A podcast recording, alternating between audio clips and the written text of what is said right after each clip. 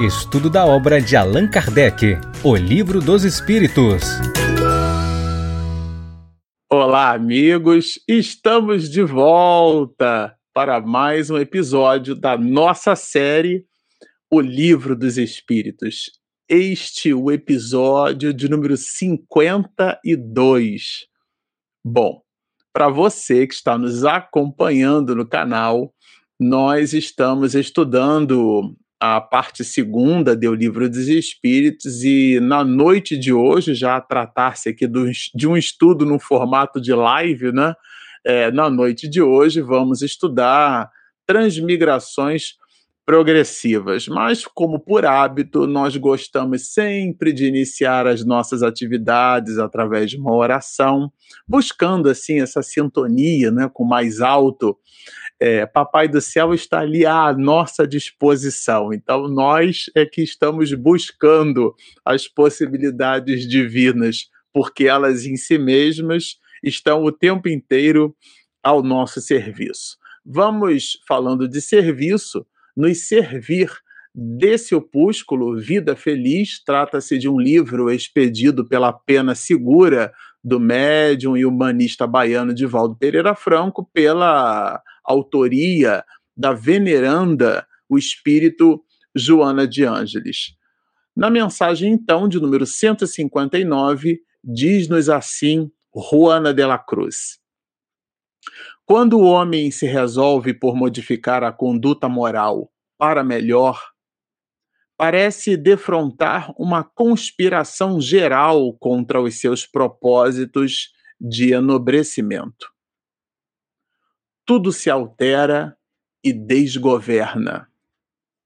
As mínimas coisas fazem-se complicadas e o ritmo dos acontecimentos, por algum tempo, muda para pior. Esse estado de coisas leva o candidato à reforma íntima a retroceder, a desistir. É natural, porém, que assim aconteça. Toda transferência modifica o habitual. Na área das ações morais, a reação é maior, porquanto se penetra nas raízes do mal para extirpá-lo, a fim de dar surgimento a novos e equilibrados costumes. Não abandones desse modo os teus intentos de moralidade e crescimento interior, em razão das primeiras dificuldades a enfrentar. Vamos orar. Querido Mestre Jesus, estamos todos aqui, Senhor, conectados neste ideal de serviço, qual seja o de buscar na reflexão das letras dos teus prepostos de luz o insumo necessário à melhoria de nós mesmos. Abençoa-nos, portanto, Senhor, o despretensioso, mas sincero propósito que nos reúne na noite de hoje a fim de buscarmos nas mensagens trazidas pelos espíritos à orquestração de Allan Kardec o que de melhor pudermos tirar de proveito para a nossa estrada evolutiva. Por tudo isso, então, solicitamos ainda que, através dos teus prepostos de luz em cada um dos nossos lares, tu possa estar conosco hoje, agora e sempre. Bom, é com bastante alegria, eu confesso a vocês, falava aqui com Regina nos bastidores que eu já estava sentindo falta dessa musiquinha, né, a musiquinha de abertura do Livro dos Espíritos. Eu vou aqui projetar a nossa clássica imagem, né? Sempre gosto de lembrar que essa aqui foi uma dica da Regina. Olha, daqui a pouco ele aparece aqui do lado direito, vocês vão observar o tema da noite de hoje, transmigrações progressivas. Essa palavra transmigrar é migrar, né, fazer o translado para uma outra região. Do ponto de vista filosófico, é, ela diz respeito justamente a possibilidade da reencarnação, encarnar novamente, é isso que significa reencarnar, não é? Estar novamente num corpo de carne, esse processo de transmigração. E ela é progressiva, essa ideia do progresso, esse modelo espiral que engenharia de software a gente até usa um pouco dessa metáfora, né? Espiral porque ele é cíclico, mas ao mesmo tempo ele é concêntrico, né? Ele, ele tende para o centro. E é como uma curva, é, para quem gosta de geometria plana, né? num plano R2, aquela curva assintótica, né? ela tende a zero, né? Como aquele conceito de limite, né? Limite de 1 sobre x quando x tende a zero. Quando o número é muito pequenininho, o resultado é, é muito grande, né? É, é, uma espécie de, de relações paradoxais, né? Dentro daquilo que a gente aprende em matemática. Então, dentro dessa visão, há o progresso. O progresso, então, ele se mostra, né? A gente vai observar isso é, em toda a codificação, mais especificamente em um livro dos Espíritos, ele se mostra é, infinito quando a gente usou o conceito de limite em Leithold, né, para quem gosta de cálculo, é, é, não foi à toa, porque justamente ele é infinito, muito embora é, o livro dos Espíritos seja a primeira obra basilar que vai nos apresentar é, essa, essa ideia né, da, daquilo que a gente gosta de brincar e chamar de taxonomia espiritual, porque Allan Kardec produz classes e ordens é, pegando um pouco carona, assim, né, dentro de um movimento, de certa maneira, aristotélico, né, Allan Kardec vai nos dividir em classes e ordens. E nessa perspectiva,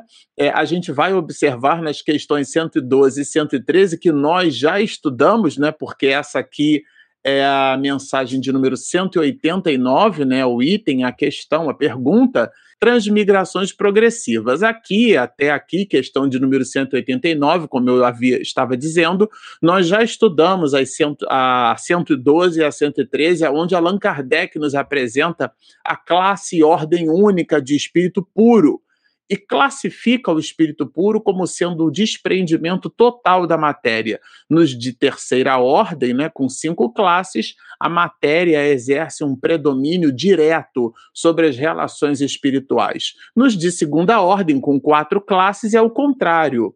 O espírito exerce predomínio sobre a matéria, mas o componente material ainda está ali. No de classe e ordem única, da qual a gente só consegue enquadrar Jesus, Humberto de Campos e outros espíritos de escola trouxeram, por exemplo, o anjo do Brasil, né?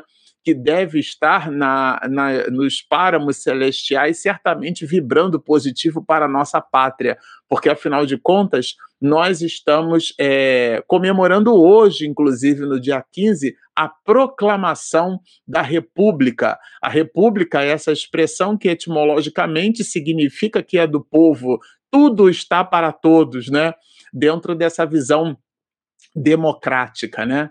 É, nessa perspectiva, então, temos o anjo Ismael entre nós, mas conhecidamente que esteve entre nós, viveu entre nós, comeu e bebeu, né, junto com os seres humanos, Jesus é a única referência que temos. Mas tudo isso para dialogar com a ideia do tema, transmigrações, a alma passando por sucessivas existências e de forma sempre progressiva. Então, não vamos encontrar, do ponto de vista doutrinário, o conceito de retrocesso. Às vezes, a gente já estudou isso aqui, mas o, a repetição é sempre um instrumento didático de fixação, né? considerando a didática como sendo um elemento técnico da ciência da educação que a gente conhece como pedagogia. Então a gente repete e repete até. Aliás, Allan Kardec fez isso na obra inteira, em toda a codificação, na revista espírita. Ele apresenta várias questões, é, histórias diferenciadas numa mesma perspectiva, ou seja, em cima de um mesmo eixo temático. E aqui entre nós não podia ser diferente, né? Então, vejam, é, o progresso acontece sempre, a alma não retrocede.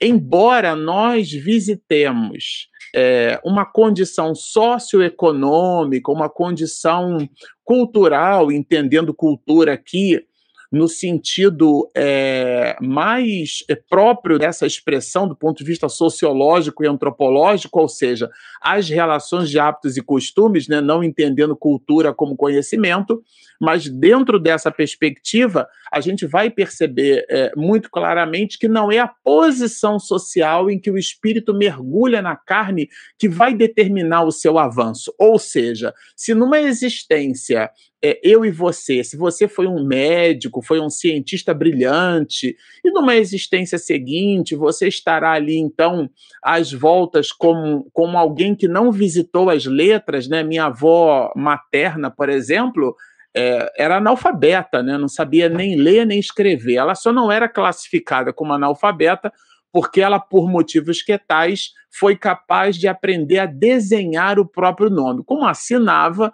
não era considerada analfabeta, mas de fato minha avó não sabia nem ler nem escrever. E os livros são a porta de entrada para o que há de melhor né? É, aliás, é, o, a primeira revelação se fez presente entre nós através de um livro, na expressão de Chico Xavier, pela inspiração de Emmanuel, um livro de pedra, né? Estamos falando do Decálogo. Então, é, depois, é, Jesus, quando esteve entre nós, através da segunda revelação, incitou a muitos dos seus discípulos e apóstolos que escrevessem o que não é a terceira revelação, senão um volume expressivo de livros deixados né, pelos espíritos de escola, é, pela batuta desse maestro chamado Allan Kardec o nosso professor Rivaio. Então, é, a história do mundo acontece, se inicia, se inaugura através de eventos de comunicação. A história se inicia através da escrita. Então, esse movimento de comunicação ele é simplesmente basilar e fundamental. Então, aqui por uma coisa ou por outra, o progresso é a condição é, perene independentemente da classificação de espírito puro, porque mesmo os espíritos puros, e aí, claro, né, isso se distancia completamente da nossa cognição, da nossa capacidade de abstrair e de compreender, eles recebem missões e continuam nessa perspectiva num processo, não sei nem se dá para chamar de evolução, mas numa, numa, numa constante é, entrega dentro dos seus desafios. E aqui na questão de número 189, é, Allan Kardec basicamente vai trabalhar esse conceito, o conceito da plenitude das faculdades da alma. Vai dizer que essa plenitude é a inteligência. Porque vejam a sutileza da pergunta. Desde o início de sua formação, goza o espírito da plenitude de suas faculdades? Allan Kardec quer saber sobre a plenitude das faculdades da alma. Por que é que nós dissemos que é a inteligência essa plenitude? Porque a resposta diz assim: não pois que para o espírito, como para os homens, também a infância. Opa! Então, a plenitude do espírito está, eh, está diametralmente associada à sua capacidade de discernimento. Na infância, a nossa, o nosso discernimento, a nossa capacidade de escolha, inclusive, ela é limitada à nossa condição. Quando criança, eu já dei esse exemplo aqui, um bebê nós fornecemos o alimento à criança e nós damos na boca, inclusive. Depois que a criança vai crescendo, a gente vai fornecendo talheres, geralmente aqueles de plástico, né, para a criança não machucar a boca. Depois a gente deixa, então, ela mesma se servir, a gente vai ampliando. Depois a gente põe a comida à mesa e a criança já pode, então, pôr o alimento no prato, servir-se, sobretudo quando adolescente, já na fase adulta, pode acompanhar Quiçá quando criança também, né? Acompanhar os pais é, no mercado e já adulto, ele mesmo escolhe o que deseja comer. Essa possibilidade de escolha, aqui classificada como a plenitude das faculdades, está diametralmente associada ao discernimento. Não está escrito aqui, mas está escrito. Então vejam, não pois que para o espírito, como para os homens, também a infância, em sua origem, a origem do espírito, né, o estado infantil do espírito, a vida é, dele, né, do espírito, é apenas instintiva. Ele, ou, ou seja, o instinto aqui está sendo apresentado como sendo um componente aonde o elemento cognitivo é de baixo teor, né? Ele mal tem consciência de si mesmo e de seus atos. A inteligência, aí aparece o componente inteligência. Só pouco a pouco se desenvolve. Então, nessa perspectiva, é sim a inteligência, a plenitude das faculdades da alma, a condição de discernimento do espírito, né? Isso é bem interessante a gente é, tomar por nota. Já na questão de número 190, lá em cima, né? Allan Kardec vai falar aqui, vai produzir no, na, incitando os espíritos a ideia de que as primeiras existências da alma são realmente estados de infância. Vejam que nessa questão né, da, da transmigração progressiva, a gente está percebendo essa ideia, esse componente do estado infantil como sendo uma espécie de, de linha de largada, né? não a linha de chegada, mas a linha de largada.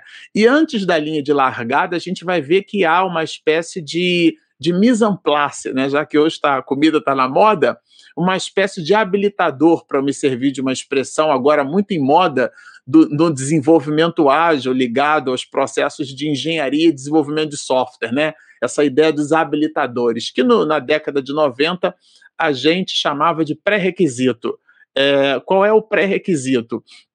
Então, o pré-requisito da alma é esse estado infantil, aqui caracterizado na questão de número 190, como sendo o estado de infância é, correspondendo às primeiras existências. Né?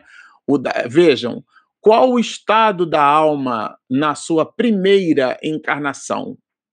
O estado, como é que fica, né? O da infância na vida corporal. Aqui é uma comparação.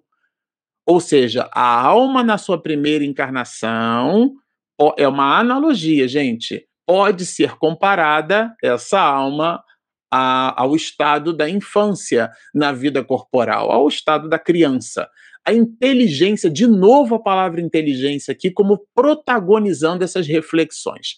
A inteligência, então, apenas desabrocha a alma se ensaia para a vida. Vejam como é importante o componente inteligência no processo, mas a inteligência aqui não deve ser entendida de uma forma restrita.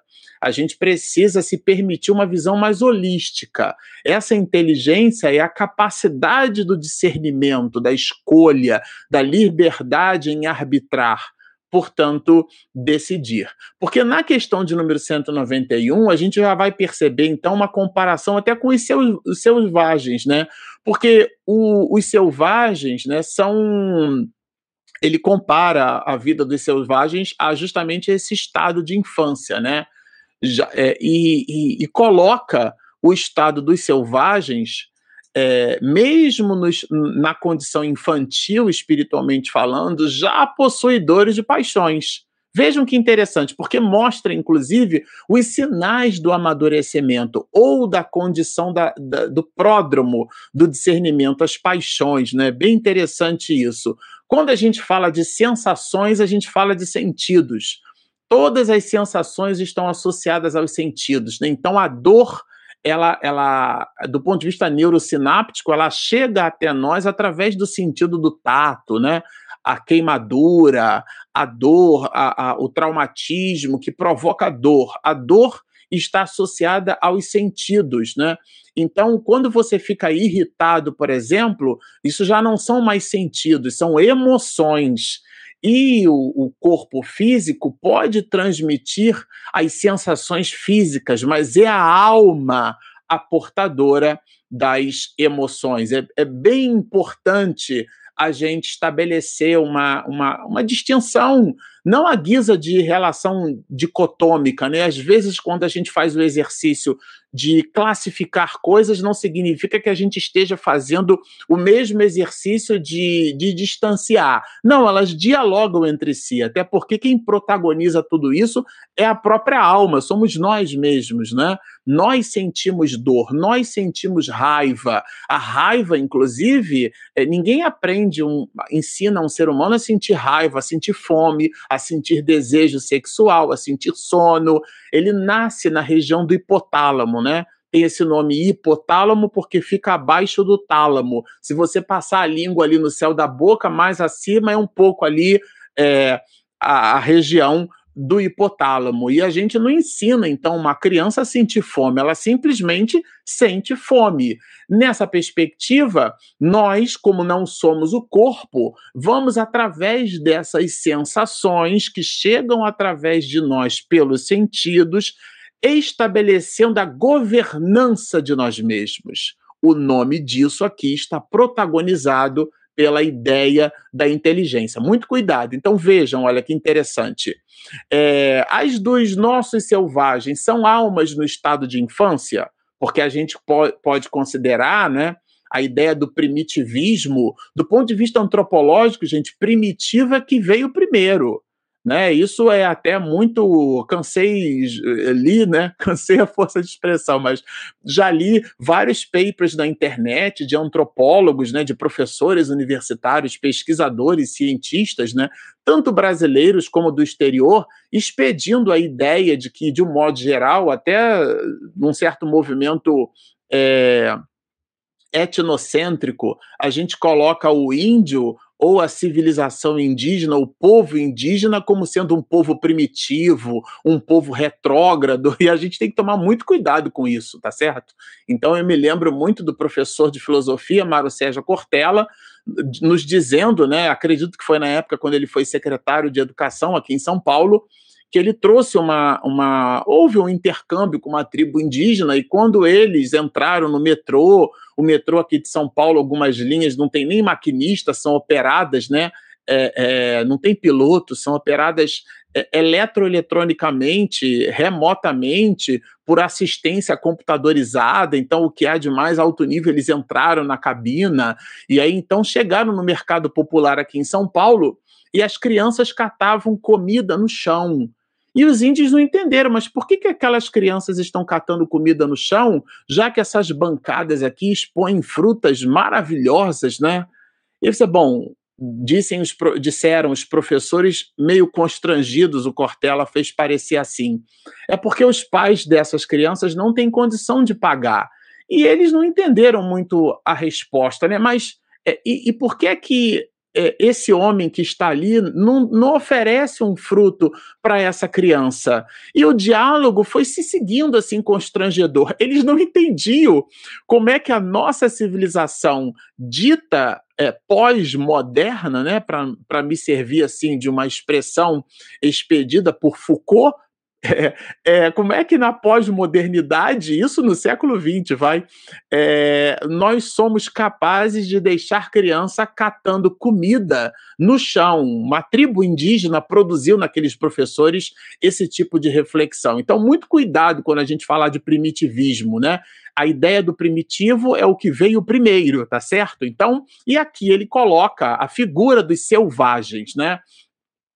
Aí ele coloca o espírito que responde à pergunta, ele estabelece uma visão de infância relativa, porque mesmo ali já existem paixões, eles já nutrem paixões. Então, aí Allan Kardec, ah, então a paixão é um sinal de desenvolvimento? Vejam a sequência lógica da pergunta. Bom, é, do desenvolvimento, sim, mas da perfeição, não. Por quê? Porque, porque não dá perfeição. Lembrem que eu coloquei em, episódios anteriores o conceito de perfeito. Perfeito em latim significa feito por completo e nós ainda não estamos feitos por completo. Por isso que dissemos, o espírito adora usar a palavra sofisticada, que nós somos perfectíveis, não somos perfeitos. O que, que é o perfectível? É aquele que tende à perfeição, mas não é perfeito. Né? Então, é, as atividades da consciência, né, do eu, é o que caracteriza essa individualidade, é o que então rompe esse processo no estado de infância, do estado inercial, né? Então a gente vai perceber é, na questão 191A alguns desdobramentos assim. Olha o que Kardec nos fala. A vida do espírito em seu conjunto apresenta as mesmas fases que observamos na vida corporal. Ela passa gradualmente do estado de embrião ao de infância, para chegar percorrendo sucessivos períodos ao dia adulto, que é o da perfeição. E aí ele continua aqui, é, eu vou deixar como dever de casa para vocês lerem, é, estudarem esse comentário, mas basicamente que Allan Kardec colocou aqui, a gente fez um resumo, é, e, e, claro, tá, gente, aqui trata-se de uma comparação, uma analogia, tá certo? E toda analogia sempre carrega um certo grau de empobrecimento de um conceito. Mas vamos lá. O embrião, a gente pode conceber, né, metaforicamente, o embrião como sendo essa ideia do princípio espiritual antes que ele adquire consciência dele mesmo. A gente sabe que a criança, quando nasce, ela reconhece a mãe, por exemplo, pelo cheiro, não enxerga direito, né? É, eu ainda peguei, quando criança, as crianças, quando nasciam, recém-nascidos, já com 7, 8 anos, ficava ali no quarto escuro, né? Não podia ter muita interação. Hoje o bebê já nasce todo durinho, né? Tem fotos ali de cirurgias, né? De partos, de cesarianas que são feitas e o neném segura ali. Então, a mão do, do, o dedo, né? O dedinho, não a mão, claro, né? A mão do neném, do bebê, do recém-nascido, segurando o dedo do, do cirurgião, do médico, né? É, daquele que está fazendo então ali aquela intervenção que é uma intervenção cirúrgica, né? Um parto, uh, uma cesárea, né? E o nenenzinho já está ali, vamos dizer assim, bem espertinho. Mas esse embrião ali, é, correspondendo ao processo de crescimento do princípio espiritual e a individualização desse princípio espiritual é a ideia do espírito, o que, que é individualização? É o reconhecimento do princípio espiritual, é a sua condição de simples ignorante. Ali sim ele chegou na linha de largada, não na linha de chegada. Ele chegou na largada, ele está pronto para correr. Ele saiu de casa, se preparou, colocou o short, né? Colocou uma camiseta, um tênis apropriado, ele fez todo o preparativo, essa visão do embrião, o princípio espiritual. Depois, a infância do espírito pode ser aqui na ideia do primitivismo a conquista do eu, eu, é, eu me lembro, falando de eu, né? Eu me lembro de um filme, aquele King Kong, e era um animal feroz, selvagem, né? Essa ideia do selvagem. E ele se colocava no final da tarde, no, no pôr do sol, né? Numa região é, montanhosa, bem no alto, era um animal forte, podia escalar com facilidade, e ele se colocava ali e o filme passou um pouco daquela visão bucólica, né? Muito embora um selvagem, ele se rendia àquela beleza da natureza. Essa, essa busca ali não é, é exatamente só uma sensação no sentido é, do que o físico é capaz de oferecer. Ali é uma percepção, essa visão, inclusive, que os filósofos chamavam, né, Aristóteles, sobretudo, de metafísica. Na, ontem nós fazíamos uma live né, sobre a obra de Miranda. E durante os comentários ali com Siqueira, a gente mencionou como é que você ensina uma pessoa mostra para uma pessoa o sabor de uma laranja, de um pêssego, escrevendo. Então nem tudo aquilo, gente, nem tudo a gente aprende lendo livros. A experiência sensorial, aquilo que Aristóteles chamava de, de relação empírica, né? a ideia do empirismo, aquela visão prática, a ciência observacional nasce bastante desse conceito, é, ela é baseada, ela precisa ser baseada na experimentação, ainda que o sabor do pêssego tenha uma relação subjetiva, ou seja, cada sujeito tenha a sua relação com o pêssego, com a maçã. Tem gente que não gosta de maçã, por exemplo, como não gosta de pêssego, mas a experiência ela é individual, vem do indivíduo, do sujeito. Daí a ideia da relação subjetiva, mas o objeto continua sendo ele mesmo. Então a relação objetiva fala do objeto e a subjetiva fala do sujeito. Seja que por uma coisa ou por outra, essa experiência não consegue ser percebida através da condição racional essa é um pouco da ideia desse processo metafísico, né?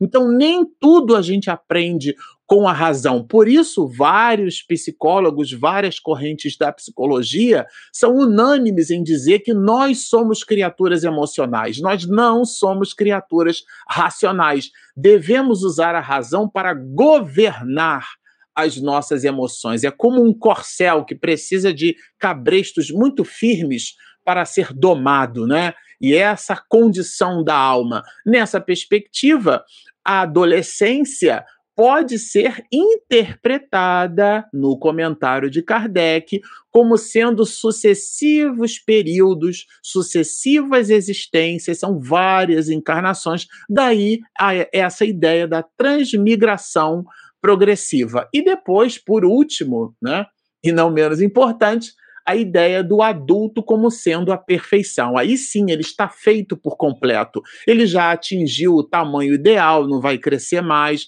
vai diminuir, né?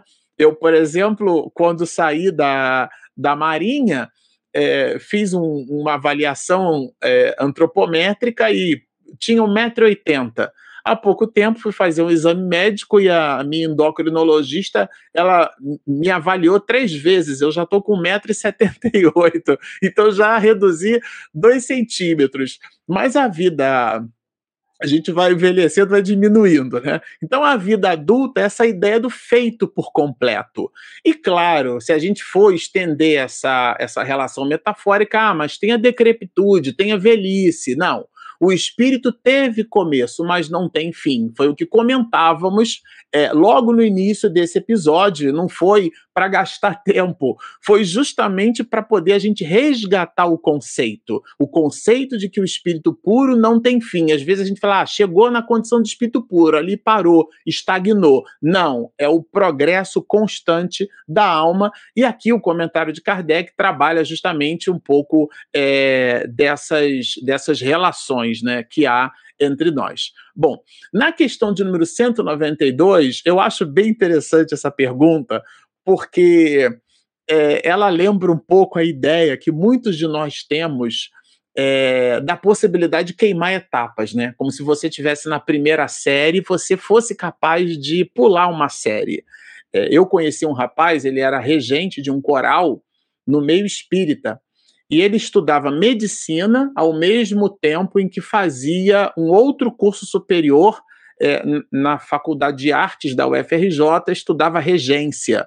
Então, era um rapaz realmente diferenciado. E há casos né, desses meninos prodígios é, em que eles estão terminando o que equivale aqui no Brasil, sobretudo depois que a, a LDB, né, a Lei de Diretrizes e Bases, tirou a classe de alfabetização, a chamada CA, e colocou ali então a primeira série, já que a classe de alfabetização, o processo de alfabetização é, é, até então não era de competência ou de responsabilidade do Estado. Passando a ser, ela incorporou como sendo a primeira série na verdade, o primeiro ano, e você tem então o nono ano. Depois do nono ano, a gente chama aqui no Brasil de ensino médio.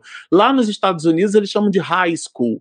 E, esse, e vários rapazes fazem né, o, o, o ensino, que seria o ensino médio, né, esse high school, ao mesmo tempo em que paralelizam universidade.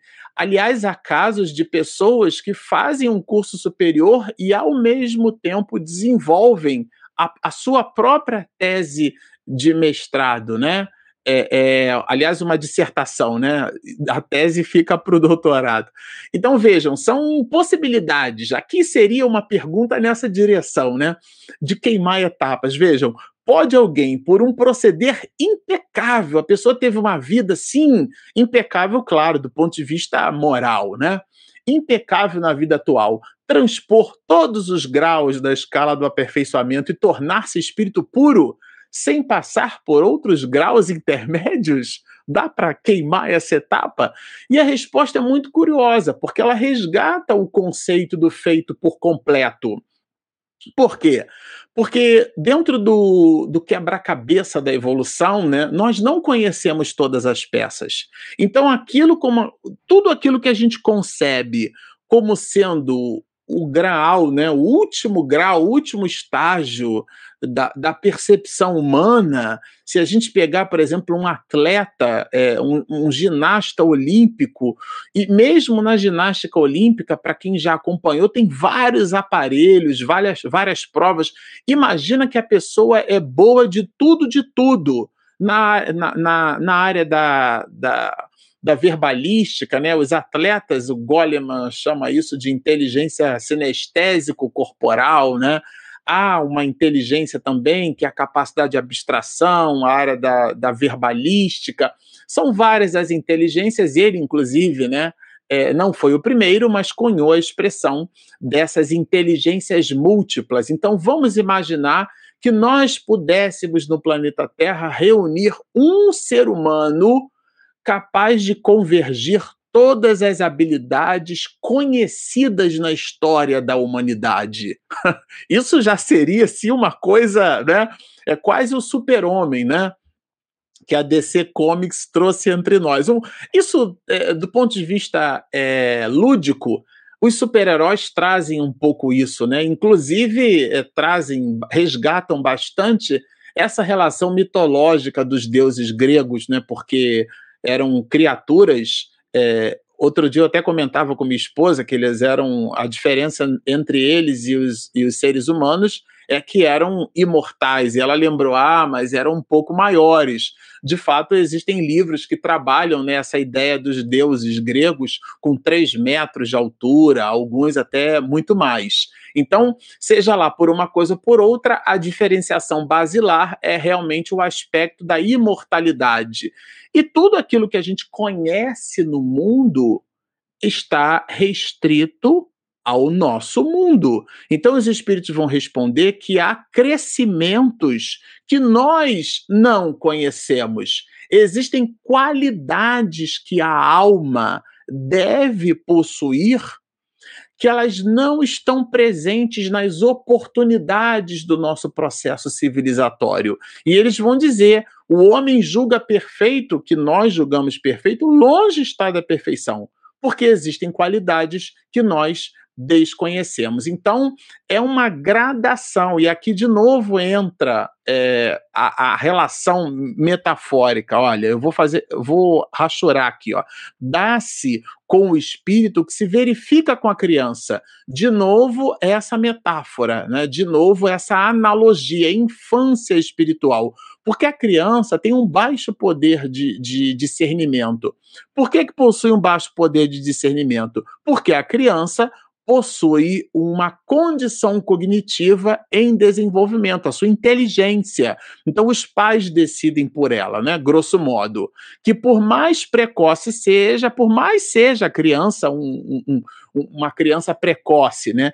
Tem que passar pela juventude antes de chegar à idade da madureza, antes de tornar-se adulto. Eu sempre brinco no meu ambiente profissional que não existe MBA em experiência Hoje você observa na, nas corporações esses rapazes e moças, né, que são realmente criaturas muito habilidosas, são espíritos que nasceram é, convergindo para a sociedade do eletroeletrônico.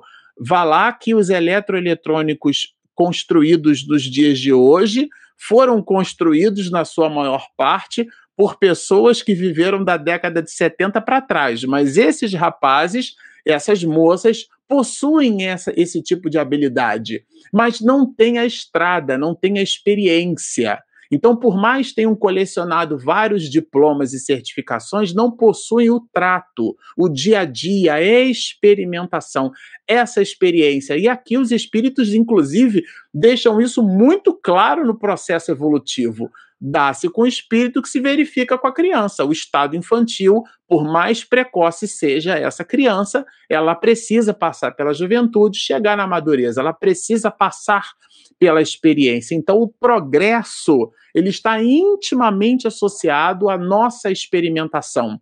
A ideia da prova, né? Eu citei aqui uma vez, né? Tem uma. Eu li um artigo desses da, da no YouTube, né? Mas o YouTube acadêmico, né? Contando de dois cientistas é, que um chegou para o outro é, naqueles processos de que a gente chama de quality assurance, né? Os processos de certificação de qualidade. Um virou para o outro e disse assim: "Now you have to taste it". É, agora você tem que testar isso, né? E o outro to taste, ele achou que era provar, porque to taste em inglês é provar. E aí ele provou, hum, ele viu que era docinho, pronto, surgiu o adoçante. Então essa ideia da prova não é, não é um piano de três quartos que você bota nas costas e tem que ficar carregando. Você tem que provar, experimentar. A vida é feita de provações. Essa ideia da prova é a ideia da experimentação. E a gente vai forjando a alma assim. É uma espécie de musculatura moral só ganha tônus muscular aquele que faz exercício, né? Faz a musculação. E junto com o exercício físico, um dos grandes segredos do exercício físico, do bom resultado do exercício físico, é uma ótima alimentação e um sono regular. Então, carrega consigo todo um volume de disciplinas. As pessoas acham que o exercício físico, o tônus muscular, se conquista somente na academia, lendo engano. Né? Então, aquele atleta ali né, carregou consigo um halo de responsabilidade muito grande de disciplina, né, aquilo que Aristóteles chamava de temperança. Então, essa é a ideia do progresso. O progresso ele se faz, então, aqui a gente vai perceber isso em duas perspectivas tanto do ponto de vista é, científico como do ponto de vista é, moral. Então, os sinais do progresso eles podem ser considerados aqui como sendo esse discernimento. Vejam que há aqui duas metáforas: uma da infância, né?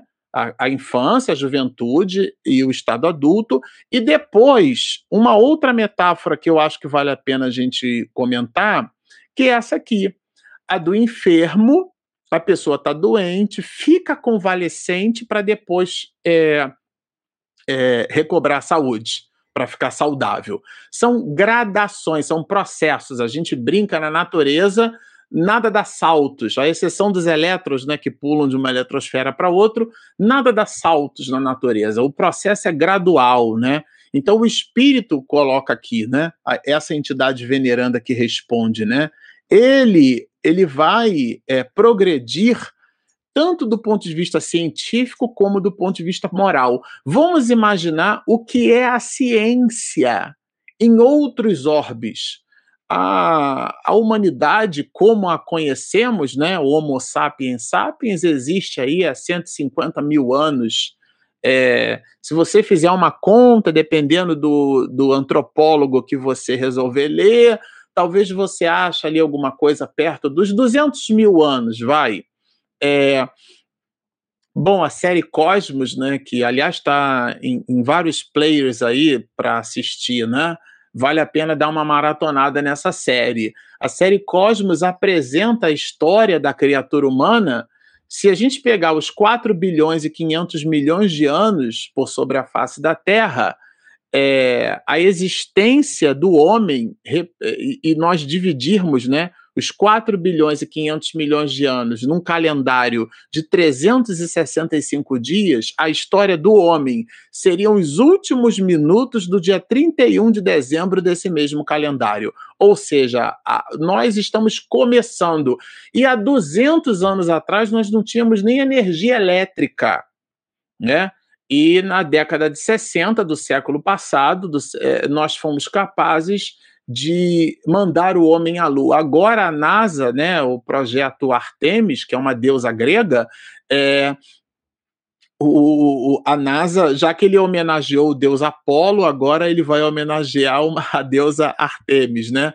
Então, é, inclusive é uma mulher que vai até, até a Lua junto com um homem, é, uma tripulação, na verdade, de astronautas. E a ideia ali é usar a Lua como área de stage, né? Como uma área de estágio. Porque o objetivo da NASA é chegar em Marte e ter ali a Lua como uma espécie de, de satélite, literalmente falando, né, uma estação espacial ali para reposição. É, existem várias complexidades nesse assunto, como, por exemplo, levar água, enfim.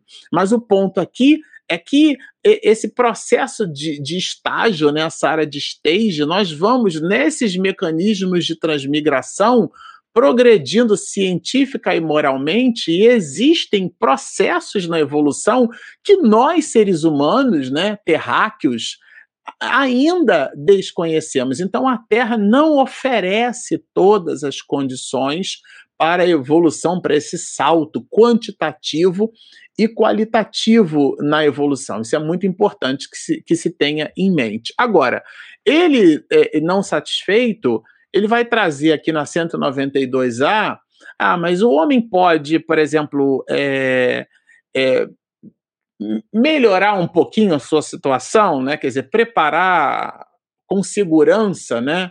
É, a mitigação das suas próprias amarguras, e, e a resposta é sem dúvida. Então, com, dentro desse conceito da transmigração progressiva, da multiplicidade das existências, se você quiser uma próxima encarnação melhor, você precisa plantá-la agora. São tâmaras, né, que na, levam 70 anos para. Hoje tem processos aí é, é, da, dentro da ciência agronômica que a tâmara nasce com dois anos, enfim. Mas, de um modo geral, se você deixar a natureza fazer a parte dela sozinha, são 70 anos para poder você conseguir é, comer o fruto da tâmara que você plantou, né? A semente de tâmara.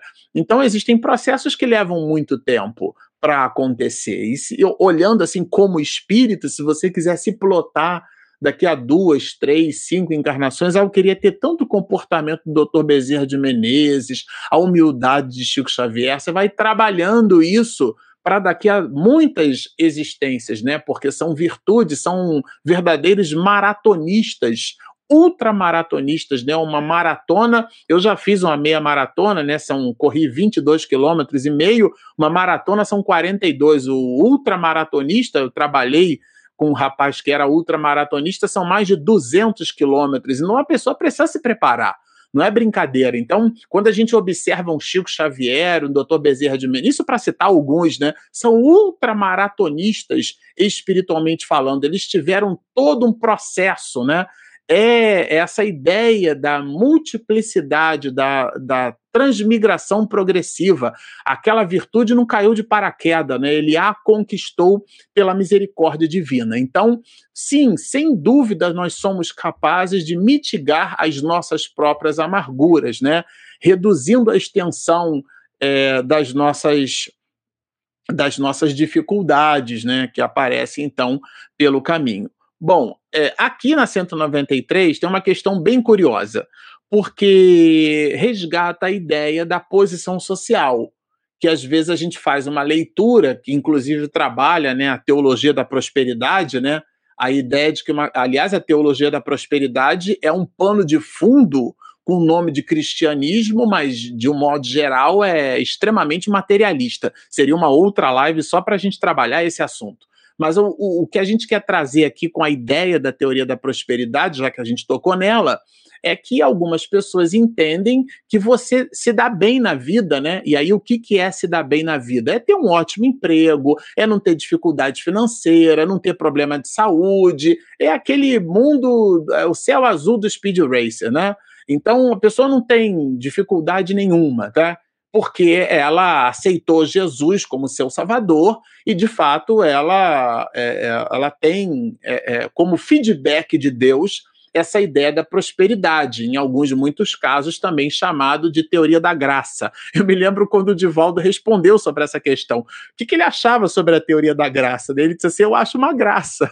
Porque como é que pode Deus dar infortúnio para uns e para outros né, não, não dá nenhuma dificuldade? Não, esse aqui é agraciado, esse aqui eu vou, esse aqui é VIP, né? igual a gente faz em congresso, inclusive entre nós no meio espiritista, a gente cria uma, uma ala VIP de very important, né? Aqueles sim são muito importantes. O restante não. O restante é o povão, é o trabalhador voluntário do Congresso. Esse aí almoça em outro lugar, come outro, mas aquele, o palestrante, não. O palestrante é VIP, ele tem que ser tratado diferente. Isso não tem nenhum lastro doutrinário, né? Doutrinariamente falando, nós somos almas em evolução. Para quem tem dúvida do que eu estou dizendo e eu estou incitando nessa direção, vamos ver o que, que os espíritos respondem a essa questão de número 193. Pode um homem, nas suas novas existências, descer mais baixo do que esteja na atual? Aí vamos entender o que, que é esse descer. Pela resposta dos espíritos, a gente vai entender o contexto da pergunta.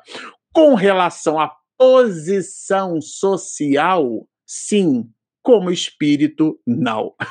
Então, do ponto de vista sociológico, a gente sim pode estabelecer, a gente pode é, construir, criar, e aliás, nós somos mestres em fazer isso, né? Classes, grupos sociais, como o exemplo que a gente deu aqui da, da ala VIP para palestrantes. É, é claro, é óbvio que existe um, uma certa intenção de proteção dessas mesmas pessoas, né?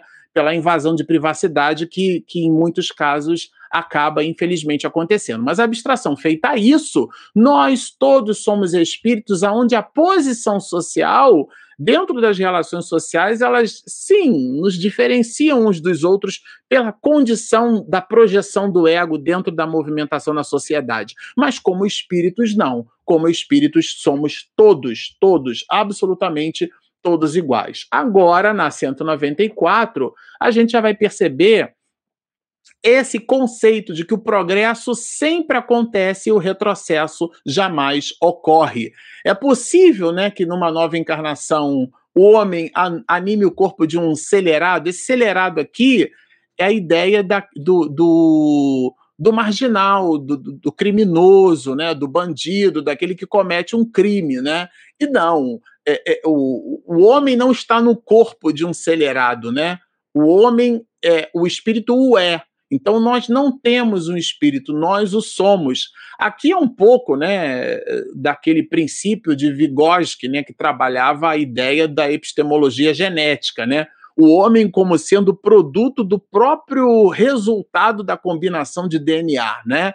Então, e, e, e é, aliás, é, Piaget, né, que trabalhava esse, esse conceito, né? Vygotsky trabalhava epistemologia social, com o homem é um produto do meio. Seja lá o que for, nós somos sempre reféns das circunstâncias. Seja a circunstância do corpo em que mergulhamos, seja a circunstância da sociedade ou do grupo social aonde estamos, né? E não, a posição social não é sinal de evolução. Aí olha que sensacional, porque na 194A Allan Kardec provoca os espíritos dentro dessa mesma questão, né, do homem perverso, se ele pode se tornar um homem de bem. E sim, se ele se arrependeu. Aqui, gente, vamos entender o conceito de arrependimento, né? Paulo de Tarso arrependeu-se. Arrependimento é mudança de comportamento.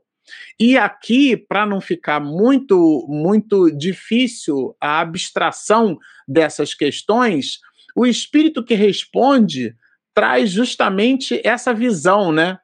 A alma aqui no miolo de um, de um potentado na terra pode mais tarde animar o mais humilde obreiro e vice-versa, porque a condição espiritual não está na posição social.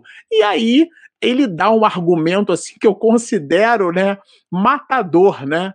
Herodes era rei, Jesus carpinteiro né? e, no entanto, é o governador do planeta Terra. Ou seja, não é a posição social que cria diferenciação entre nós, claro, é o halo de moralidade. Isso é muito importante a gente ter em mente. É, é, é, simplesmente sensacional. Aqui a gente vai perceber, olha, na 195, a penúltima, né? É, é, é, um pouco dessa visão que a gente, no diálogo né, coloquial, a gente observa, né? Ah, se não der para fazer nessa, eu faço na outra. Né? Eu faço na outra, né? eu tenho outra vida. Essa questão 195 trabalha bastante esse conceito, né? E os espíritos vão responder, porque olha só, né? É, aquele que assim pensa, em nada crê. Essa ideia de em nada crer, é, ele, ele não entendeu, ele não acredita. É nesse sentido, a, a, a ideia da incredulidade, né, da não crença, é no sentido da ignorância, ele não sabe do que, que ele está falando, né? Porque ele, eu, o que, que é não acreditar? É quando o seu agir é diferente do que o que você pensa. Aliás, a filosofia trabalha esse conceito dentro da visão ética, né? O, o, o, conceito de ética é o conceito de etos, né? O modo de fazer as coisas, a coerência com que a gente faz as coisas. Se você acredita de um jeito ou desacreditar de um jeito e faz de outro. Isso é o que Jesus, é, em relação a uma classe de judeus primitivos, aportava, né, em relação a, aos fariseus, chamava inclusive de hipócritas, por fora caiados de branco e por dentro todo podridão. Essa dicotomia entre o que se fala e efetivamente o que se faz, né? Então, a, a, o, Aqui a questão trabalha muito esse conceito, né, o da in, in, o, o, a ideia da, do incrédulo como sendo aquele que se movimenta de uma forma diferente, né?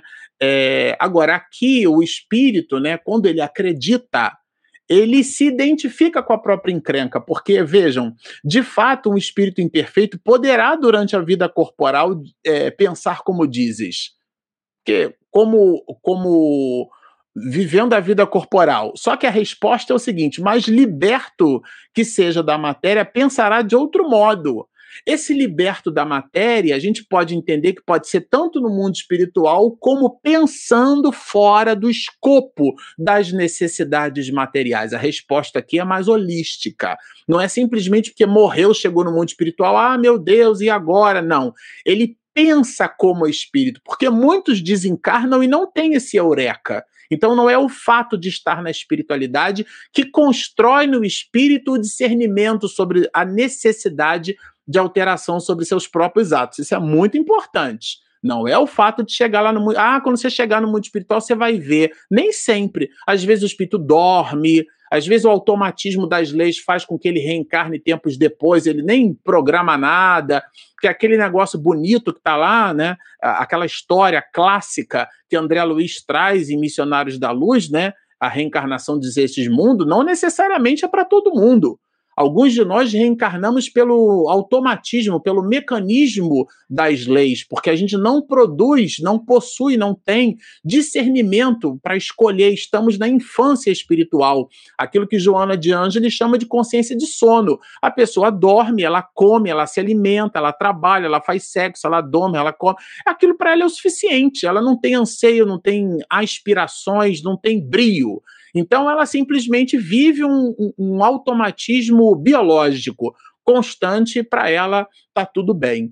Quando a pessoa pensa como espírito, aí ela nota a encrenca que ela fez. Então vejam, então é, aqui é o, olha, ele logo verificará que fez cálculo errado e então sentimento, aqui está em itálico, gente, sentimento oposto a este trará para ele a sua nova existência. Ele entendeu que precisa fazer diferente. E é aí que entra o progresso e a razão como sendo esse componente de discernimento, esse componente é, balizador, né? Eu queria é, resgatar aqui o comentário de Kardec. O homem que ocupa uma posição mal, ele ocupa uma posição, quer dizer, ele vive na sociedade uma condição de maldade, deseja trocá-la o mais depressa possível, ele não está satisfeito no seu íntimo, né? Aquele que se acha persuadido, convencido de que as tribulações da vida terrena são consequências das suas imperfeições, ele entendeu ele só está passando pela, pela dor de barriga porque comeu de forma equivocada. Então ele muda né, a sua perspectiva de vida. Ele muda. Aqui é, é bem interessante a gente entender, porque é, é, isso pode parecer que chegando no mundo espiritual a gente cria discernimento diferenciado. É, bom, por último, aqui a questão 196, ela trata basicamente da vida material como sendo um depurador de almas, né? É, não podendo os espíritos aperfeiçoar-se, né? E, e, ele, a gente precisa das tribulações de uma, de uma nova existência, né? Então ele vai perguntar se a existência na carne seria uma espécie de crisol, né? uma espécie de depurador para a conquista da evolução. E os espíritos vão responder que é exatamente isso. É exatamente isso. E aqui é interessante, porque na 196A, Allan Kardec vai perguntar: não, é o corpo que influencia o espírito ou é o, o, o espírito que influencia o corpo? E a resposta é bem direta: o espírito é tudo. Essa ideia que nós citamos, né, de Vygotsky e de Piaget, Vygotsky com o conceito de epistemologia social, né, o homem como um produto do meio, e Piaget com uma, com uma ideia é, é muito utilizado na educação, mas nem foi educador. É, é, Piaget trabalha esse conceito da, da epistemologia é, genética, né? O homem é o produto do meio. Então, não, aqui ó, o teu espírito é tudo. É claro que o, o, espírito, como modelo organizador biológico, constrói o próprio corpo com vistas à sua encarnação, né?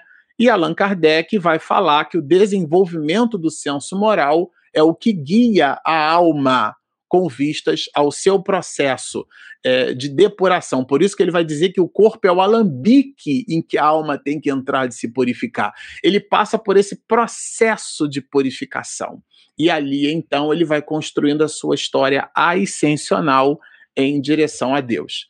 Bom, esse conteúdo aqui era bem grandão e a gente quis explorar ele com uma certa riqueza de detalhes, mas agora, Regina, eu acho que já dá para chamar a nossa vinheta de perguntas e respostas. O Livro dos Espíritos Momento de interação, perguntas e respostas. A pergunta é de Marileide dos Santos. Marcelo, eu fico confusa quando falo em paixões. Você pode me esclarecer mais? Que paixões são essas? Opa, é, Marileide, tudo bom? Então, a, as paixões são. A filosofia trabalha bastante essa ideia de paixão, né? Quando você tem ali o conceito de virtude. É, são todas aquelas inclinações que nos escravizam. De um modo geral, é, as paixões podem nos conduzir ao vício. Então, Aristóteles, por exemplo, Platão também nessa direção, aliás, Aristóteles foi discípulo de Platão, trabalhava essas questões. Então, aquilo que nos escraviza, né, no conceito de temperança, Aristóteles vai dizer o hábito é uma segunda natureza. Então, e a Joana de Ângeles vai nos lembrar, a erva daninha a gente só nota quando ela medra. E esse hábito, quando ele nos domina, ele transforma, ele se transforma em vício. E os vícios são essas, eles constroem em nós relações atávicas. Então, eles fazem com que nós nos distanciemos do nosso propósito original. Então, eu me recordo bastante, né, na, na, na minha faculdade, na primeira que fiz, né, é, um colega de turma, na verdade, uma colega de turma, o pai dela, era um homem, era pedreiro, né, era um homem intrépido é, e probo, mas era, era alcoólico. Então ele chegava em casa e ele urinava, ele abria a geladeira de casa à noite, né, é, embriagado, e ele urinava na, dentro da geladeira, né, naquela confusão mental que o álcool oferecia. Dormia no meio da sala, acordava todo urinado, vomitado. Então, aquela cena constrangedora familiar, isso é, é vício. Porque, claro, que a pessoa, depois que passa o estado né, da embriaguez, que ela retoma a lucidez, ela não, ela, ela é uma segunda natureza, como nos diz Aristóteles. Ela não quer vivenciar aquilo e ela se arrepende daquilo, mas ela precisa construir uma força moral para que o seu objetivo de vida seja superior às suas mais inclinações. A ideia de traição tem um pouco com isso, né? O, o que, que é atrair é você não legitimar o pacto construído por você mesmo, não necessariamente uma relação entre duas pessoas. Você pode trair um propósito, você genuinamente decidiu terminar o curso tal em tantos meses, mas você não conseguiu. Eu me lembro, falando ainda da faculdade, que eu chegava no campus e era quanti aquela quantidade enorme de pessoas do lado de fora, é, comendo pipoca, tomando cerveja, era uma confusão enorme. Do lado de fora do campus ali, né, cheio de lanchonete, não sei o quê.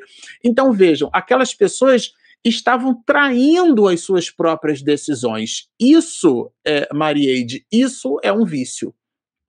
O Daniel Rosa, lá de Goiânia, né, que está aqui sempre conosco, pergunta: Se o espírito em encarnação anterior não progrediu-se no, no que poderia e agora reencarna escolhendo uma carreira como atora, atriz, cantor, cantora, dando vazão à inferioridade moral, é uma má escolha? Sua pergunta é ótima. E a resposta é assim: o que, que a gente tem aprendido com os espíritos? Que, de um modo geral, a posição social ela não é tão relevante do ponto de vista do nosso progresso moral. É claro que toda, toda resposta que a gente dá muito restrita, né, com escopo muito fechado, nós somos 7 bilhões de seres humanos, né? Não tem receita de bolo aqui. Então, quando você escolhe uma condição social, a sua evolução, de um modo geral, lato senso, ela não está condicionada à sua posição social, mas o que a gente faz dela. Isso é muito importante. Não é então o fato de ser ator, de ser atriz, de ser cantor que vai determinar. O que vai determinar a evolução espiritual é o que a gente faz com aquela posição que a gente tem. Agora, é claro, para eu, por exemplo, participar de uma determinada experiência, eu preciso daquela posição. Eu dei aqui o exemplo de minha irmã, Denise. Então, o, o Jean, meu sobrinho, quando nasceu, no início da amamentação, as dores que minha irmã sentia, né? Fechava os olhos, o, o bico do seio tem muita terminação nervosa, e o menino sugava com uma, uma tenacidade muito própria do recém-nascido, né? Até que aquilo se transformou na beleza do, da, da amamentação. Muitas mulheres, inclusive, refutam, porque passam por essas por essas situações. Situações essas que eu, como homem, ao lado como irmão, é, o, o, Carlos, né, meu, meu, meu cunhado na, na época, na condição de marido, ali experienciando, é, vejam, é, nós, embora ao lado, não estávamos passando pela experiência, a experiência do cuidado, a experiência de carregar no ventre um ser vivo, isso é uma coisa mágica, né? Então vejam que, que maravilha, que beleza, dar à luz, até a expressão dar à luz é fornecer, né? É, dar à luz é, é, é, com, é com sinal grave, né?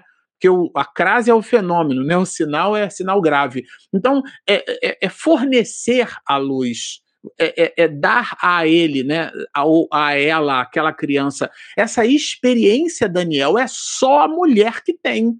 Então, se como espírito eu, Marcelo Shoa, estou Marcelo Shoa, precisar dessa experiência para minha evolução, eu não vou conseguir ter essa experiência sem passar pela maternidade.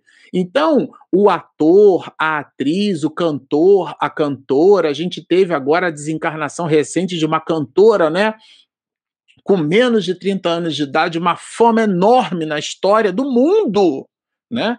Teve, tinha mais seguidores nas mídias sociais do que os Beatles, por exemplo. Então, veja, uma cantora sertaneja de altíssima expressão. É, aquela experiência é dela, ninguém tira como cantora.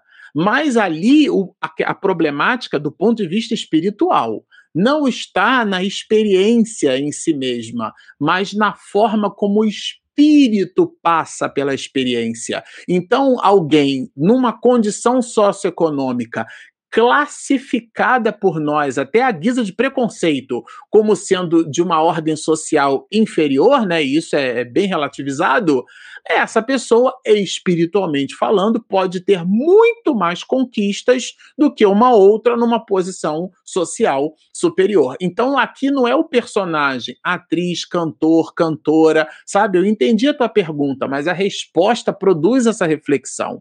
Não é a posição, repito, não é a condição social, é como nós lidamos com ela que vai determinar a nossa evolução espiritual. E essa inferioridade moral, ela se manifesta, Daniel, independentemente do personagem que a gente escolheu para viver. A pergunta agora, Marcela, é minha mesmo. Será que só pelo aguilhão da dor é que podemos despertar para a evolução? Então, é, a sua pergunta é bem interessante, e, é Allan Kardec quem responde na obra O Céu e o Inferno, um livro que a gente ainda não estudou, mas ele coloca lá é, o depoimento de almas, né? E ele classifica almas felizes, menos felizes, os espíritos sofredores, uma categoria de espíritos sofredores que são os espíritos suicidas, e ele apresenta, né, como categoria de espíritos felizes, vários personagens. E alguns deles foram homens e mulheres é, é, nobres, né, para me servir de uma expressão é, usada pela comunidade europeia do século XIX. Criaturas que vieram da nobreza, de uma condição socioeconômica, né, é, avantajada e chegaram no mundo espiritual muito bem, obrigado. É que às vezes a gente constrói clichês. Nós construímos clichês comportamentais. Ah, se você é rico, vai para o inferno, hein? Porque Jesus falou que era mais fácil, mas ele não disse que era, que era impossível. Então são provações, a gente precisa provar como é que é a relação. Muitos de nós que criticamos pessoas em posições sociais é, que estão nos dirigindo nos dias atuais, se nós estivéssemos naquela posição, qual seria o nosso comportamento? Então vejam, é, é, é passando pela experiência de fato, né? Não é uma relação teorizada. Como é que eu ensino uma, a, alguém o sabor de uma laranja sem ela chupar a laranja? Então, nessa perspectiva, a dor, sim, é um instrumento é, é, de evolução. Porque a gente pode considerar a dor como esse desconforto, esse desconforto, essa ideia da tensão, ah, os elétrons se movimentam no campo através de uma tensão elétrica, né? A diferença de potencial é a que faz o elétron se, se movimentar. Então, a, a, a movimentação ela está baseada, né, do ponto de vista é, eletromagnético dentro desse movimento da tensão. Então, quem vive na acomodação vive no marasmo. A água parada, é, é, ela, ela, ela apodrece, né? Então, a, a gente precisa estar constantemente em movimento. E esse movimento, ou essa necessidade de movimentação, ela produz ou pode produzir um incômodo que nós classificamos como sendo dor. Mas Emmanuel vai nos lembrar, pela pena de Chico, que se Deus quisesse que o ser humano sofresse, é, não nos daria, por exemplo, os anestésicos. Né? Olha a bênção da anestesia é, eu fiz um tratamento de dente, então a, o, com dores lancinantes, quando o dentista aplicou a anestesia, né, a, a, que atenuou, eu, eu disse, eu, eu disse para mim mesmo, né, na cadeira ali do dentista, gente, que benção, né? Que maravilha que é isso, né? Sensibilizou a minha enervação e ele pôde fazer o tratamento, era um tratamento de canal, inclusive, Vejam que maravilha, né? Então Deus não quer que a gente sofra. O que a gente classifica como dor é o incômodo da própria alma, da própria alma. Nós é que classificamos como dor. Porque sim, há espíritos que galgaram é, posições relevantes na história do mundo, entregando-se a si mesmos, né? E eles certamente sentiram muita dor. É, em comparação, existem outros que deixaram na última existência um legado de paz, de luz, e nem por isso foram queimados na fogueira. Agora a pergunta é da sua mãe, Daisy, que mora lá em Cantagalo, Rio de Janeiro. Existe evolução involuntária? Isto é, o espírito evolui compulsoriamente? a pergunta é interessante, mãe. Então, é, eu comentava né, é, há um tempo atrás, e, e, essa semana lendo sobre o assunto, mãe, é, veja, é, a gente aprende que a, a, esse conceito da obrigação, né, nós temos a obrigação de sermos bons. E esse, essa ideia da obrigação, essa ideia do compulsório, é um, remete a um pouco do, do conceito da própria fatalidade da nossa condição futura de sermos bons. Nós estamos fadados ao sucesso. Todos nós, sem exceção. A gente toma assim o criminoso, um, um estuprador, um assassino, um serial killer, né? A gente toma uma criatura que a sociedade realmente rechaça, né? Claro, aquele comportamento é, que, que destoa, né? De tudo e de todos. Mas esse espírito, essa alma, essa criatura, um dia será um, um espírito nobre, um espírito de, de ordem superior. Ele está fadado. Nesse sentido, o, o, a palavra compulsório, né?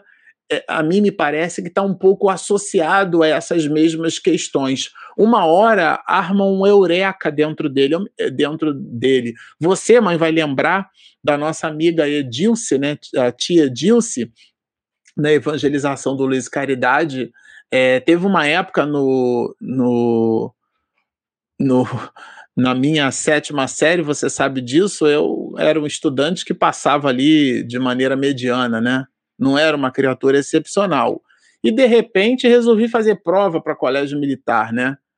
E, e, era numa época que onde a maioria também, né, tava ali às voltas com vestibular, aquela coisa toda, né? E, a, e bom, você sabe, eu entrei para a Marinha e a tia Dilce depois ficou perguntando assim: "Poxa, mas o meu filho, né? E o meu filho não quer nada com a vida". E ela ficou, eu ficava, a gente conversava, e, e eu disse assim, ah, Edilson, e talvez até falando até de mim, né? Uma hora arma um relé dentro da pessoa e ela, ela descobre que aquela posição não é o que ela de verdade quer para ela, né? E ela, ela tem esse eureka, assim, né? Essa, para me servir de uma expressão grega, ela tem esse eu descobri, né? Ela se descobre. Então, isso, esse ato de se descobrir, ele é compulsório. Nesse, nessa perspectiva, a evolução é involuntária. É, é, a pessoa se voluntaria, in no sentido de que está dentro dela. Ela se voluntaria genuinamente a passar por todos os percalços, porque ela não enxerga as dificuldades como dificuldades. É um, é um provérbio é, chinês, né? Onde há caos a oportunidade. Os gregos diziam que não há caos, há cosmos, ou seja, há organização. Então a pessoa organiza a própria vida. E como lembra Drummond de Andrade, no meio do caminho tinha uma pedra. Ela retira a pedra. Ela entende que esse trabalho é dela, porque ela percebe que lá na frente ela vai colher os frutos daquele sacrifício, daquele sacro ofício. Ela se coloca nessa posição. Isso me parece que é uma movimentação compulsória. Todos nós, mais cedo, mais tarde, mais dia, menos dia, vamos estabelecer esse eureka dentro de nós. E aquele ditado popular, né, que a filosofia chama de sabedoria do senso comum. Água mole em pedra dura, tanto bate até que fura. Uma hora a pessoa vai acordar, ela vai sair daquele estágio de consciência de sono, vai despertar de forma voluntária, vai perseguir a sua evolução. Essa próxima pergunta ainda é da Daisy. Já que não conseguimos ainda agir em total coerência com o que já conhecemos, não seremos todos nós, mais ou menos, fariseus hipócritas? É, veja, a hipocrisia está associada à condição da criatura de, de identificar e não agir, e não fazer. E esse juízo de valor ele é muito individual. Existem pessoas que pecam, né, no sentido de pecar, né, etimologicamente errar o alvo, por, por desleixo ou por falta de destreza. É aquilo que a gente, quando vai fazer a prova do Detran, aprende, né, a diferença entre imprudência e imperícia. Então, existem virtudes que a gente não tem é, existem decessos que a gente comete por inabilidade, mas não é por perversidade. Nessa perspectiva, não dá para classificar a pessoa como hipócrita. Ela está entregando o melhor que ela tem. Só que o melhor que ela tem é o equívoco, o melhor que ela tem é, é, é, é, é o decesso, é o melhor que ela tem para dar. Ela deu tudo de si né? Deu tudo que tinha, deu o que pôde, deu o máximo. Joana de Ângeles nos diz que quando a gente dá o máximo, a gente dá tudo que tem. Cada um de nós tem o seu limite. Classificar isso como hipocrisia é muito pesado. Quando a gente fala sobre hipocrisia, é um movimento interior, cada um de nós deve fazer o seu. É, Jesus estabeleceu esse conceito, mas é Jesus. Nós não somos policiais do evangelho para ficar rotulando o comportamento das pessoas. É bem interessante a sua pergunta, mãe, porque ela desperta reflexões nessa direção. Às vezes a gente lê dois, três, quatro livrinhos e a gente já se acha na condição de rotular o comportamento humano. É, psicólogo, às vezes, faz um pouco isso, né? Estabelece aqueles, aqueles arquétipos trazidos né, por, por Jung, aqueles templates. Freud fez muito isso, pegou muita coisa da mitologia, né? Ah, o complexo de Édipo, o complexo de Electra, e rotula as pessoas em cima daquele estereótipo, né? E nós somos criaturas essencialmente emocionais com histórico espiritual multiplexado. Seria muito desafiador da nossa parte a gente observar um comportamento alheio e estabelecer nele um ponto de vista e todo ponto de vista é sempre à vista de um ponto, ou seja, é uma relação subjetiva de quem observa, e com isso estabelecer juízo de valor. Então, nós não temos o conceito do real, nós temos uma percepção do real, que nós chamamos de realidade. E a nossa realidade pode ser diferente da realidade do outro. Nesse sentido, quando alguém comete falhas, não necessariamente o faz por hipocrisia, o faz pela inabilidade ou pela condição mesma de aprendiz na história da vida. Agora a pergunta é da Laila Santos. O que dizer daqueles que acreditam na involução, alegando que André Luiz defende o tema ao tratar dos ovoides? Bem interessante isso. Aqui, de novo, tem uma pegadinha, porque a gente confunde a condição com o estado da alma. Então, é, é, dá para estabelecer um paralelo com a, a relação social. Então, a pessoa que, por exemplo, que numa encarnação foi médico e na outra veio como gari, ela evoluiu, nada disso. A condição sociocultural, socioeconômica não fala da condição moral, assim como a circunstância daquele espírito não fez com que o espírito se despojasse dos valores intelecto-morais que ele construiu. A involução, Laila, está aí involuir seria regredir. E nós não regredimos, porque nós não nos despojamos daquilo que nós conquistamos. Involução é isso, é regressão. Todas as nossas conquistas, Laila, todas, sem exceção, nós as possuímos e elas são um patrimônio da alma através da misericórdia de Deus pelas oportunidades que ele nos oferece. Mas uma vez conquistado, é nosso. O que não significa que no desafio do progresso a gente não vai ter outras encrencas. Imagina, a criatura conseguiu ali avançar do ponto de vista da paciência, né? Passou por um desespero e se suicidou. Vai passar por todo o processo que gira em torno do, do, do da infelicidade do suicídio muito embora tenha tido a conquista da paciência, uma evolução nessa perspectiva, que inclusive vai servir a esse espírito para passar por essa situação que ele mesmo buscou. Vejam que são coisas completamente dissociadas, né?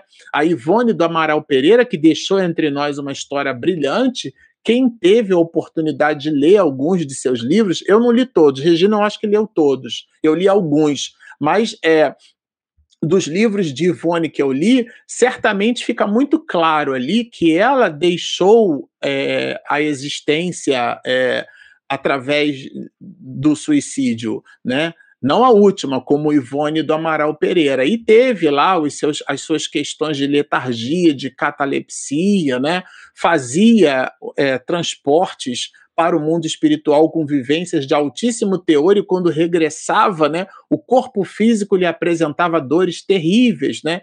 Então foi uma mulher muito estoica, muito intrépida, muito firme, que usou realmente a mediunidade como um trampolim moral. No entanto, deixou a existência anterior através do suicídio e recebeu um patrimônio enorme para se reabilitar. Então, não é aquela condição que a gente observa que a gente rotula, né?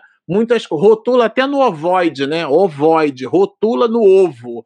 Mas o espírito, aquela situação, vejam a, a, a, o próprio exemplo de, de Paulo de Tarso, né? Chamava-se Saulo, mudou de nome depois que se arrependeu. O que, que é o arrependimento? É a mudança de comportamento, né? Ele saiu de assassino de cristãos para o maior divulgador do evangelho no Oriente era chamado de apóstolo dos gentios, porque falava o evangelho para toda a gente. E, no entanto, os cristãos primitivos eram etnocêntricos, só falavam entre eles, entre os judeus.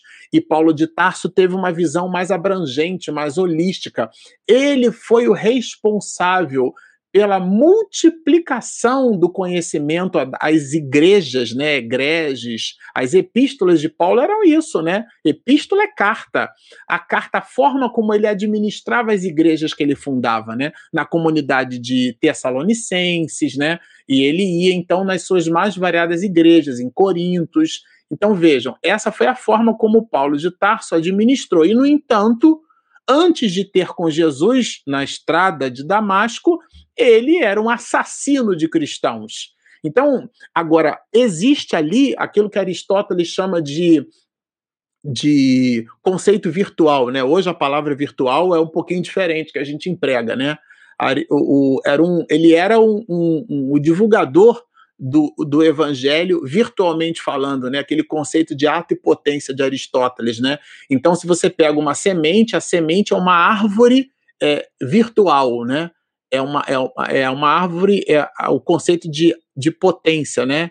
É o princípio germinativo ali. Você olha para a semente, mas enxerga virtualmente uma árvore. Então, Jesus entendeu que Paulo de Tarso possuía todas as condições necessárias para divulgar o evangelho. Nessa perspectiva, Lália, não há involução, porque todos os elementos que Paulo de Tarso possuía como homem, como varão, firme, uma alma intrépida, um homem robusto, atleta, que inclusive lhe rendeu pela compleição física a condição de viajar, né, a pé, muitos quilômetros e tudo mais, é, para a divulgação do evangelho. Jesus entendeu que aquilo estava é, é, ali o princípio germinativo, né? Era o Paulo de Tarso virtualmente na condição de Saulo, do assassino. Então vejam, não há involução. A evolução, a conquista precisou só ser canalizada. Na hora que ele canalizou aquilo para a ação no bem, ele multiplicou as possibilidades. Rita da Silva Lima pergunta: o que dizer de espíritos que reencarnam com grupos muito atrasados? É um desafio, Rita. É um desafio. Isso foi o que os egípcios fizeram entre nós, né? Os incas, os astecas, os maias, várias civilizações na origem. Eu, eu li um livro muito rico, né? Do professor Severino Celestino. Na, ele escreveu essa obra depois do seu pós-doutorado. É um, um cientista da religião. É, já esteve aqui entre nós, no nosso canal, é um companheiro muito querido, né? É um, um homem, é um intelectual e, no entanto, é muito simples, né? E quando ele mencionou numa live anterior que ele tinha escrito um livro do pós-doc dele, eu fiz o favor de comprar o livro e ler duas vezes, né? Um livro de 44 capítulos, denso, mas ele mostra a presença das várias civilizações citando o pensamento de Jesus. O livro, inclusive, o título do livro é Jesus, o Messias das nações. É a presença de Jesus nas mais variadas civilizações. E muitas dessas civilizações foram espíritos que vieram de capela. Então, espíritos que reencarnaram entre nós. Nós somos os muito atrasados, Rita. E eles, talvez essa pergunta fosse convenientemente melhor feita para eles, né? Que, que vocês acharam de estar aqui entre nós, né? E aí, por isso, talvez, né, desenhassem, por exemplo, corpos humanos com cabeças de animais, porque se sentiam assim animalizados, né, em corpos grotescos, dentro de um cenário é, retrógrado para eles mas manifestaram a sua inteligência, não se despojaram dos seus valores intelecto-morais, né? Emmanuel, inclusive, nos diz que muitos regressaram e outros continuam entre nós. Então, a evolução do espírito é um patrimônio da alma, né? E esses espíritos que reencarnam em grupos muito atrasados, claro, para eles é uma prova, ele precisa provar, experimentar, evoluir em função desse processo de relação social, Rita. Bom, é sempre uma alegria estar aqui entre vocês. Vocês observam que o estudo é muito rico, é, é realmente é um, é, é, um tema né, que sucinta, né, e quando a gente conecta com o nosso dia a dia. É... Ô, oh, Marileite, obrigado. É realmente assim muito gostoso, né? É, mãezinha, um beijo.